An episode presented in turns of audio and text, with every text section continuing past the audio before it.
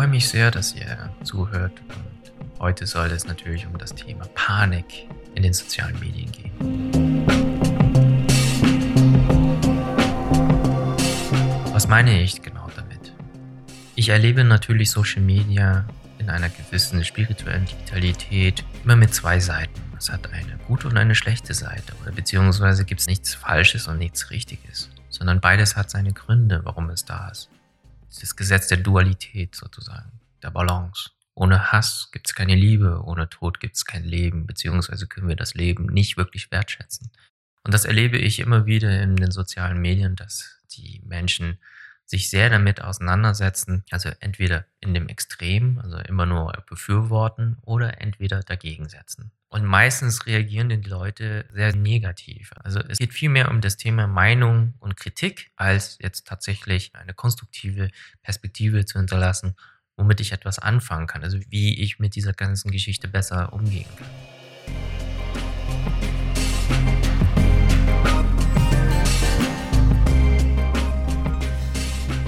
Nehmen wir mal das Beispiel in Deutschland ganz groß die Flüchtlinge oder AfD oder international gesehen Brexit oder, oder Donald Trump. Für mich sind das alles Zeichen, die passieren mussten oder die passieren sollten. Um das wirklich böse zu sagen, ich befürworte die Wahl des äh, Präsidenten Donald Trumps, weil damit hat er jetzt eigentlich äh, die Bürde zu tragen als sag ich mal, ein Icon, als ein Symbol, um uns zu spiegeln, was mit dieser Welt gerade nicht stimmt oder wo wir vielleicht eher so ein bisschen scheinheilig unterwegs sind.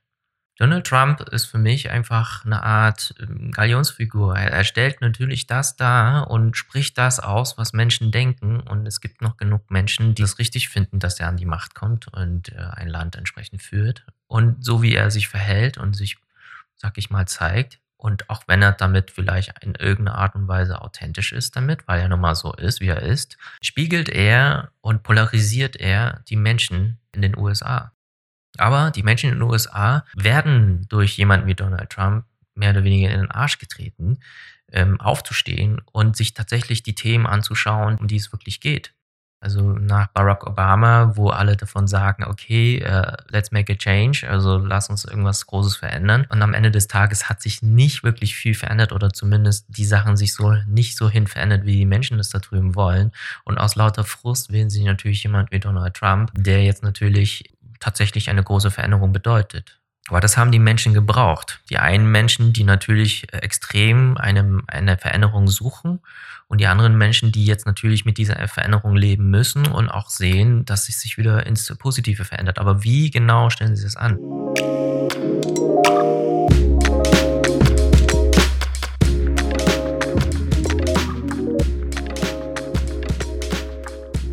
Jedes hat jetzt gerade irgendwie seine eigenen Themen. In den USA ist es momentan der Donald Trump. Ne? Bei uns ist es mehr sozusagen so ein bisschen die, die AfD, die so alle ein bisschen äh, politisch aufmischt.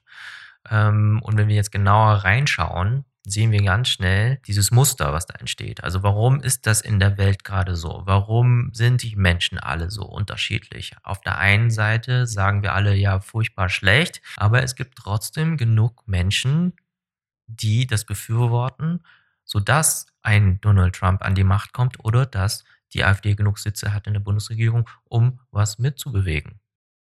Am Ende des Tages geht es ja darum, dass wir natürlich sehen, hey, hier ist was nicht in Ordnung. Also um was geht es denn wirklich?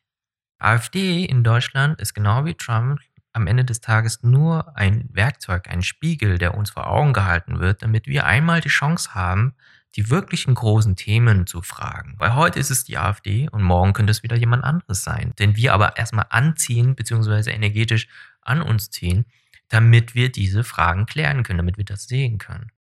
Und diese Unruhe, diese Spaltung, Polarisierung, die diese Themen haben, das ist ja auch etwas, was in uns gerade passiert, was uns spaltet. Ein Teil sagt ja, der andere Teil sagt nee, geht nicht. Und wir hören entweder nur auf einen Teil und lehnen den anderen Teil ab. Und so wird dieser andere Teil irgendwann einfach so laut, weil er merkt, ja, es muss sich wirklich mal was verändern, es muss, es muss irgendwie was, was tun, weil sonst gehen wir vor die Hunde.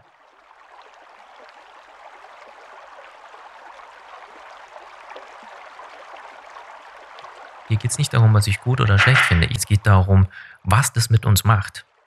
Oder wo wir vielleicht lernen sollten, eine Perspektive einzunehmen, mit der wir besser mit diesem Thema umgehen können. Also nicht sofort immer gleich so emotional packt und uns mitreißt, dass wir uns nicht so verstricken in diese Problematiken, damit wir einfach ein bisschen mehr Frieden finden in dem, was wir, was wir konsumieren, nämlich Social Media.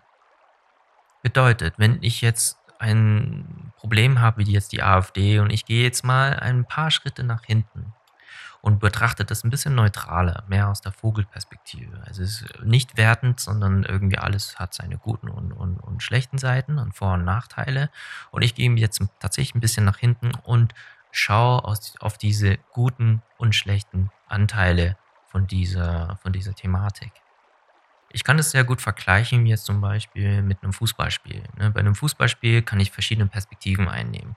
Entweder bin ich jetzt zum Beispiel ein Fan, ich sitze auf der Tribüne und, und jubel meiner Mannschaft zu und leide entweder passiv mit oder aktiv mit, aber bin nicht selber in dem Spiel involviert, so wie der Spieler an sich. Oder ich verändere die Perspektive. Ich bin jetzt ein Fußballspieler und ich kämpfe jetzt gerade um den Pokal. Also erlebe ich den Sieg, ähm, den Verlust, die Schmerzen, das Rennen, das Ackern und das Kämpfen um den Ball. Das erlebe ich natürlich viel intensiver und extremer als das, äh, was der Zuschauer draußen erlebt.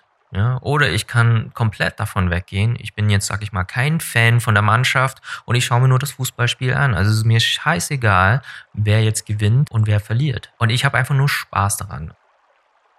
Ich habe das Gefühl, dass wir die Chance haben, die Perspektive zu ändern oder zu tauschen. Dass wir alles zwar als Problem anerkennen und sehen und sagen, dass es etwas ist, was wir lösen sollten, aber wie können wir das mit einem positiven Gefühl ähm, lösen oder mit positiven Gedanken lösen und nicht in einer Negativspirale. Ich glaube, unser Leben ist eh schon teilweise anstrengend genug und wir sind deswegen meistens in den sozialen Medien unterwegs, um Snack-Content zu, zu konsumieren, also Dinge, die uns unterhalten und irgendwie ablenken von dem, was gerade wirklich um uns passiert im, im echten Leben. Dann brauchen wir nicht noch mehr Panikmache, noch mehr Hetze, noch mehr, was uns irgendwie runterreißt und sagt, so ist die Welt gerade, wach auf dass wir einfach sehen, ah, okay, das ist gerade Thema oder das ist eines der großen Themen in der Welt und wir finden eine Lösung. Aber die finden wir positiv oder gemeinschaftlich und nicht, indem wir ständig nur das Negative teilen.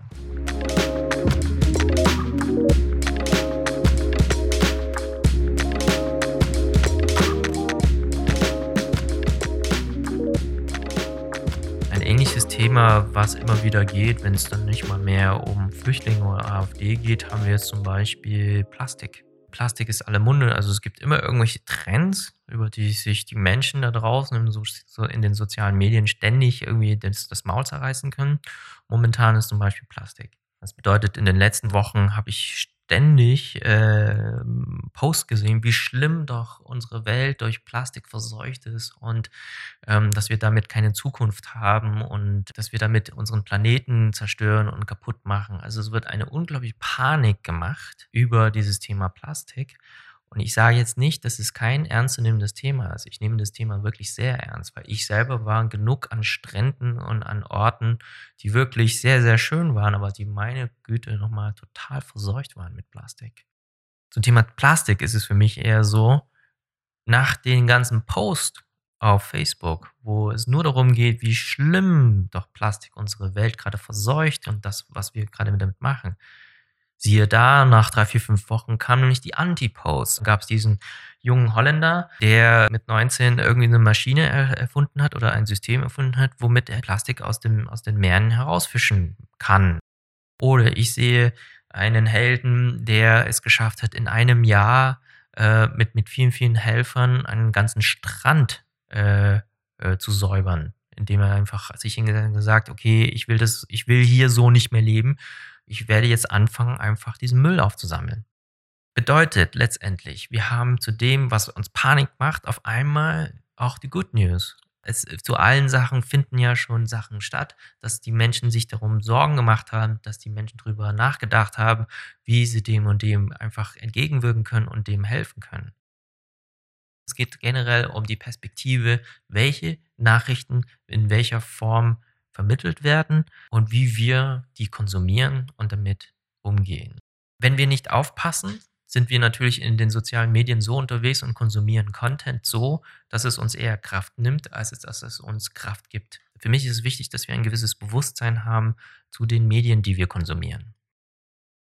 Ich finde, die Panikmache ist nicht immer das, was richtig ist, weil die meisten Menschen durch diese Panikmache so dumpf und so stumpf werden und ähm, dass sie sich dann eigentlich eher dahinter verstecken oder dass das uns gar nicht mehr wirklich berührt.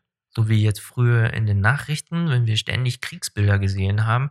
Am Ende haben, haben wir so viel davon konsumiert, dass es dann einfach alltäglich geworden ist. Dass wir dann sagen, hm, ja, da ist ja schon wieder was, da war ja schon immer was, ach, das wird sich ja nie beruhigen und wir sollten das, die Augen zumachen und lieber wieder den Tatort anschauen.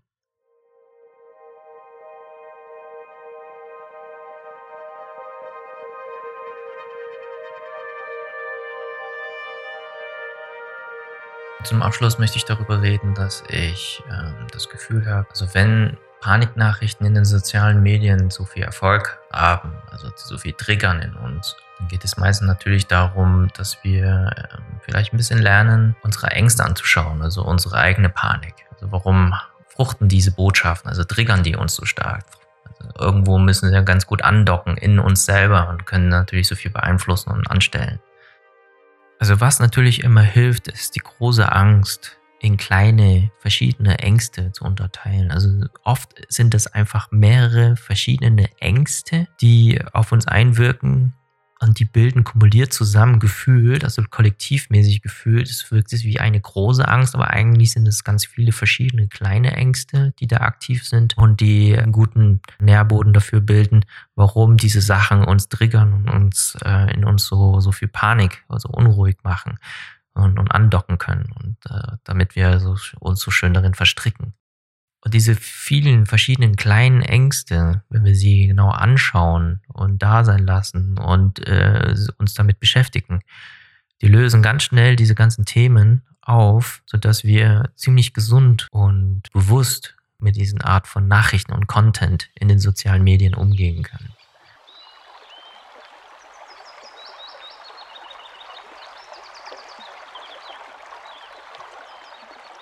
Ich finde, es ist auch eine, am Ende des Tages eine gewisse Form von Heilung, wenn wir uns mit diesen Ängsten auseinandersetzen und sie sehen und dann auch spüren und merken, nachdem wir uns damit auseinandergesetzt haben, ganz, ganz anders mit diesem Content umgehen. Das heißt nicht, dass sie uns vielleicht nicht mehr ähm, berühren oder, oder in, in so einer Form, äh, sag ich mal, beeinflussen, sondern sie beeinflussen uns anders, sie berühren uns anders. Wir können damit anders umgehen. Also für mich ist auf der spirituellen Ebene, also wenn man sich spirituell heilen möchte, Heil, Heilungsarbeit spirituell gesehen, geht es natürlich viel um eher psychologische Sachen als um physische Sachen. Also wenn ich jetzt ein Messer nehme und mir einen Arm abschneide, dann kann ich das natürlich mit äh, reiner Bewusstseinswerdung, kann ich den Arm nicht heilen. Ja, da wächst er nicht nach, sondern es geht eher um äh, Empfindungen, um Gefühle und Verletzungen, die ich empfinde, Ängste und so weiter. Und wenn ich da natürlich Bewusstsein dorthin pflanze und sage, oh, da ist eine Angst, ach, das ist die Angst, ach so, das äh, macht die Angst mit mir. Und warum ist sie denn da und wo, wo kam die denn her? Sobald dieses Bewusstsein da ist und ich diese Fragen stelle, fängt ja an sich schon Heilung an. Ja, und je mehr ich mich damit auseinandersetze, ähm, und das sagt es sich schon, ich setze mich damit auseinander, finde ich natürlich auch Wege und Mittel oder, oder, oder Werkzeuge oder halt Praktiken, wie ich ähm, besser damit umgehen kann und äh, wie ich das besser lokalisieren kann, was da jetzt gerade mit mir passiert. Also Panik, diese ganze große Angstmache oder die, die Ängste, die ich habe mit Social Media, warum es äh, mich so triggert oder warum ich Sorge habe, dass dieses Konsumieren mich nachhaltig ähm, schwächt und schädigt. Das hat dann insofern nur seine Richtigkeit, wenn ich die Stellen in mir freigebe oder, oder nicht schütze, dass es total dort andocken darf.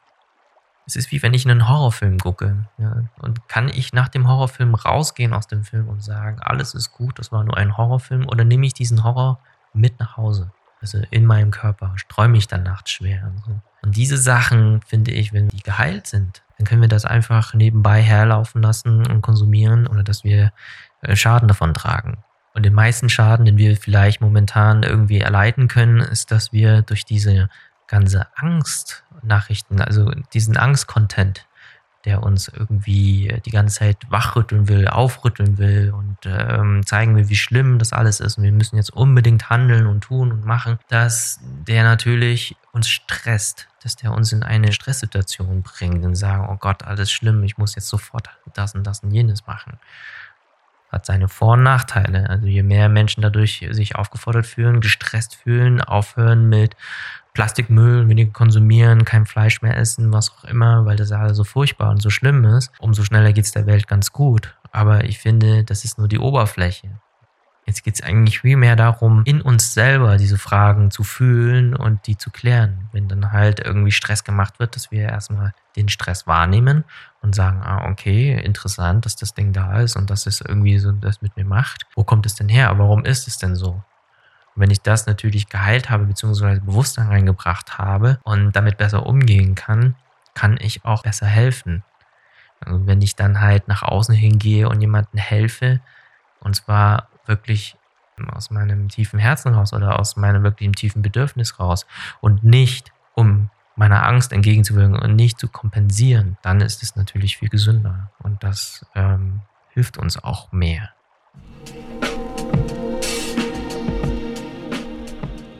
Also, was haltet ihr davon? Also, wie geht ihr denn damit um mit solchen Panik? Äh, Attacken bzw. Panikbotschaften im Social Media. Betrifft es euch, was ich hier angesprochen habe oder ja nicht? Ähm, mich würde es interessieren. Und damit erstmal Schluss für heute.